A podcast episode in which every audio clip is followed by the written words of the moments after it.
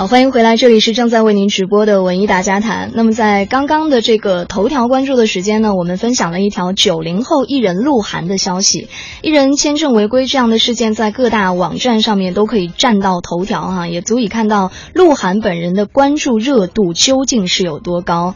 那么今天大家都知道这个是五四青年节嘛，所以我们文艺之声全频率呢也都在聚焦一个群体，就是九零后。我们来向你打开这个群体新青年。的世界，我们在之前呢也设置了一些提问哈，就是一些呃这个九零后新青年的调查问卷，一共有十七道题目。那么这十七道题目的答案呢，都将会在今天全天文艺之声的节目当中为大家揭晓。那么今天在我们文艺大家谈的节目当中呢，将会重点关注的是九零后年轻人的文艺审美。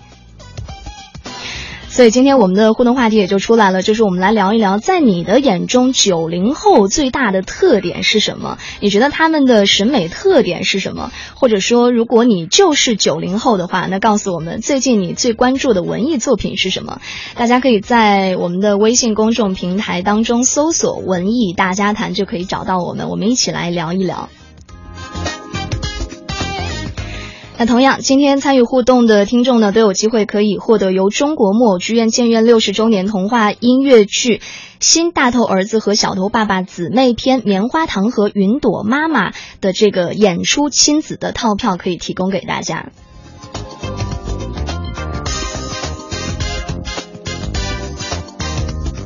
那我们今天聊的是这个九零后的文艺审美哈，那么就特别想问大家，关于这个九零后他们的口味，你究竟？懂吗？九零后他们到底喜欢的是什么样的明星？您知道吗？所以呢，我们本着这个打破砂锅问到底的一个态度，我们就在之前做了一个摸底调查哈。那么接下来我们就来听一听，今天节目当中一共呃在文艺大家谈里面列出了五个问题。首先我们要来听的这个问题是这个呃九零九零后新青年调查之明星谁最火？文艺之声五月四号特别关注九零后新青年大调查。你觉得现在哪个明星最火？就是演《太阳后裔》那个叫什么，忘他名了。当然是我家春春李宇春。宋仲基看过一集算吗？什么鹿晗？呃，吴亦凡这些人，反正从去年《花千骨》开始，赵丽颖那些，然后还有胡歌，自从他拍的古装片开始，也是比较火的。岳云鹏了，太火了，这家伙现在。我，韩国明星吧。就比如说 XO 啊之类的，没觉得哪个明星挺火。嗯，韩国的 BigBang。其实我觉得不是一个，而是三个，就是 TFBOYS。这个是我脑子里面的第一反应。最火的明星，我觉得是鹿晗吧。因为我认为应该是黄晓明夫妇。我个人认为是国民段子手薛之谦。必须吴亦凡，必须吴亦凡。你不觉得他长得很帅吗？当然要选他啦。文艺之声 FM 一零六点六，九零后新青年大调查，更多精彩内容，请持续关注。最火的明星是谁啊？我的偶像是李李小龙。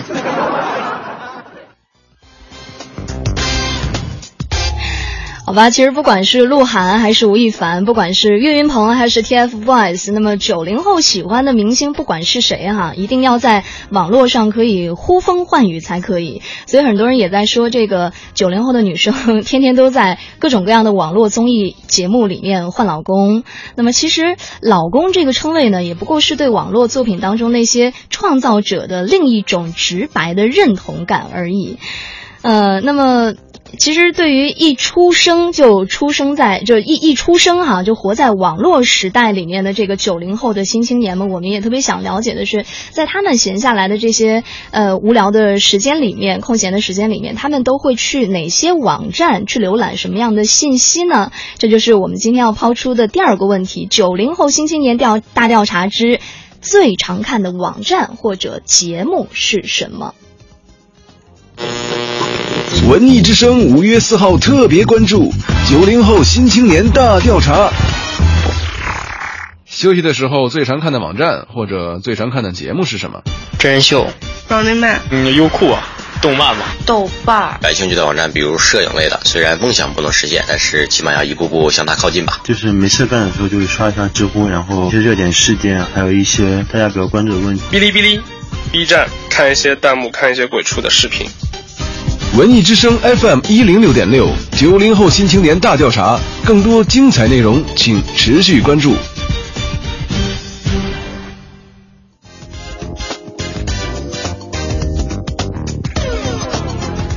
其实与这些传统观看的习惯相比，哈，能边看。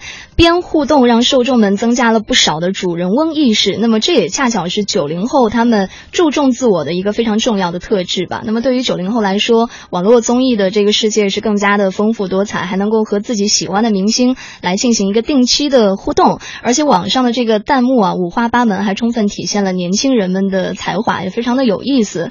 那舔屏花痴的这个年代已经来临了，看网剧、看网络综艺都可以让大家获得很多的这个。的幸福感哈，那么同时也希望自己能够在这样的网络，呃，就是在在这样的一个时代里面的红一把的人能够越来越多起来。那么执行力强而且操作成功的他们都有一个共同的名字，就叫做网红。那么对于九零后这个群体来说，他们是怎么看待网红的呢？文艺之声五月四号特别关注九零后新青年大调查。怎么看待网红？我觉得网红这个职业非常赚钱。人家长得好看有错吗？长得好看赚钱有错吗？我感觉他们都长得差不多，还挺厉害的，挺好的，我觉得。嗯。网红总有人喜欢他们，三百六十行，行行出状元，条条大路通罗马，能挣到钱就行，只要不做违法出格的事情。网红，我觉得就是。一时兴起的某一个人而已，他肯定不会红很久，所以叫网红嘛。只是宣传，宣传到位肯定能红。别人的事儿也管不了，反正也没有什么太多的看法。认为网红其实是一种产品，是一种在呃商业利益推动下的一这样一个现象，但他们会有一些个人的这种特点在里面，就是网络力量的一个代言人的情况。都不认识，就是网络上的就是没事儿干的人。文艺之声 FM 一零六点六，九零后新青年大调查，更多精彩内容，请持续关注。网红年年有，今年特别多。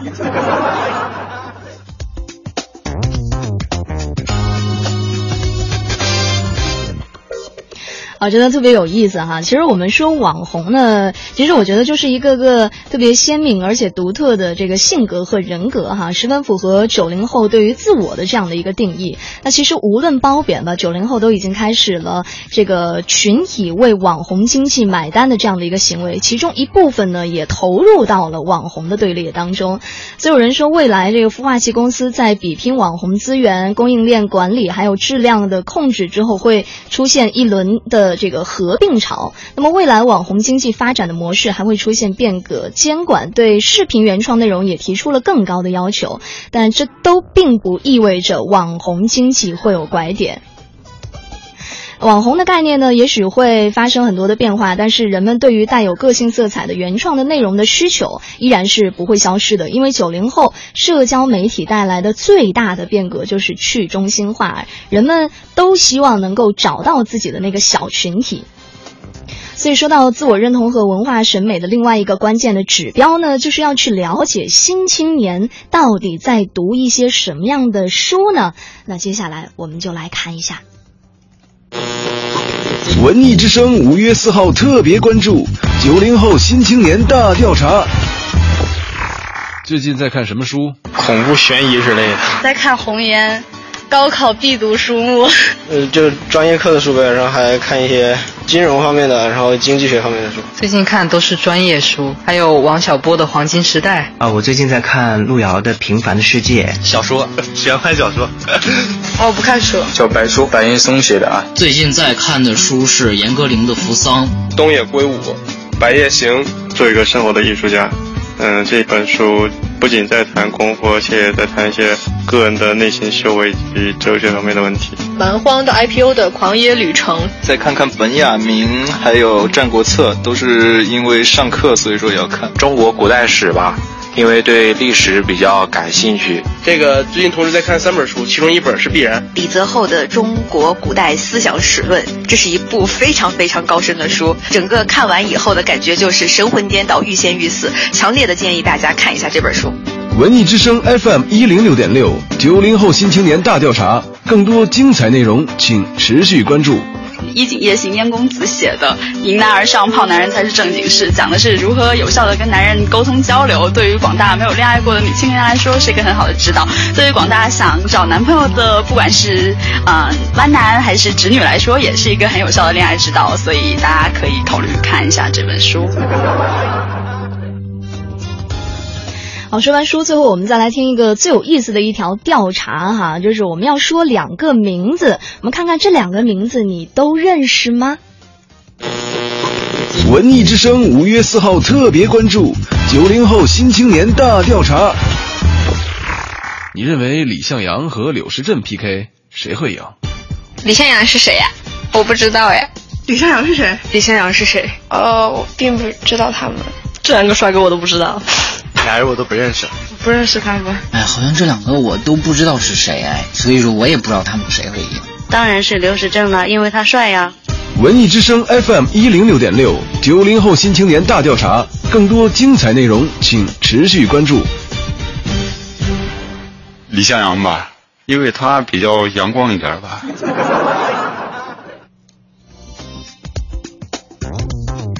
以上是对于这个九零后新青年的一个大调查哈。那么我们文艺大家谈的评论团呢，到这里也有话要说了。首先就有请我们的评论员卢静老师。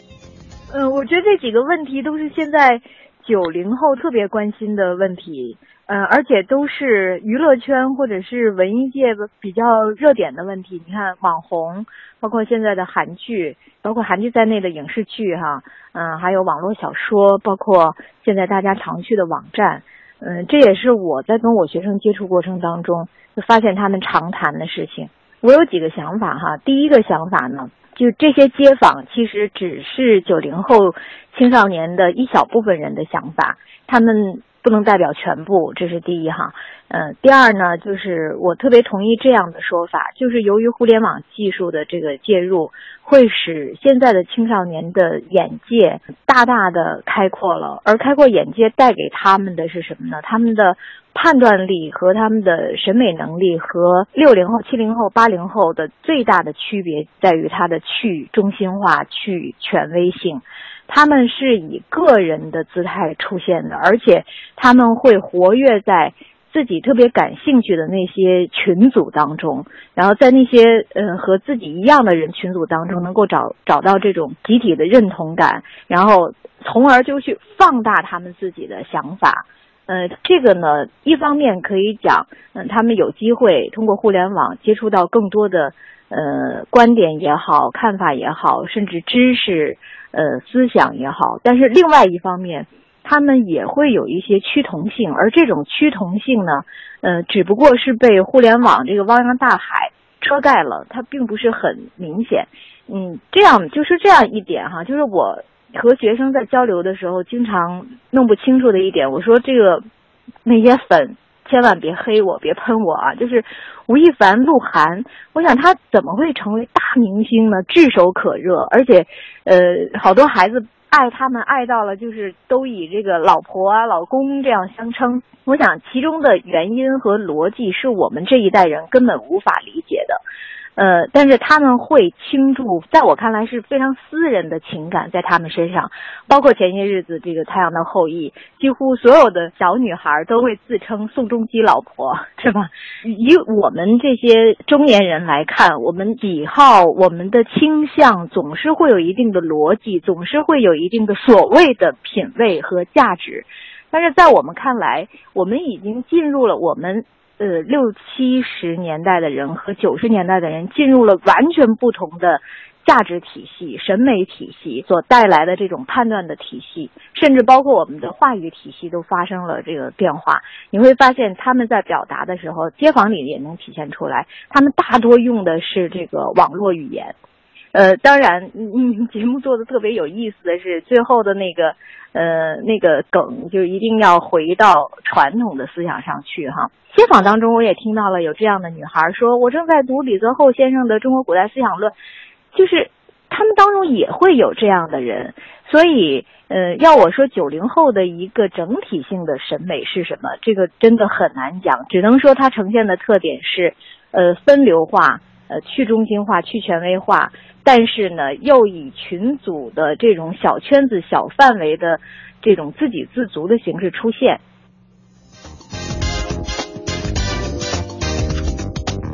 好的，感谢卢静老师。那么九零后呢，可以说现在正在是站在这个时代的最前方哈，他们有能力也有担当的，要把我们带到一个更好的地方去。那么接下来我们就来听一首李宇春的《少年中国》，来结束我们今天上半段的节目。萤火虫用来偷玩的光，头摇晃才能背会文章，跟乘风绕过梅花桩。你的肩马蹄也追不上，打瞌睡先生大手掌，柳树叶放在唇边回响，一滴墨一都没花瓣，牵着手留下一缕芬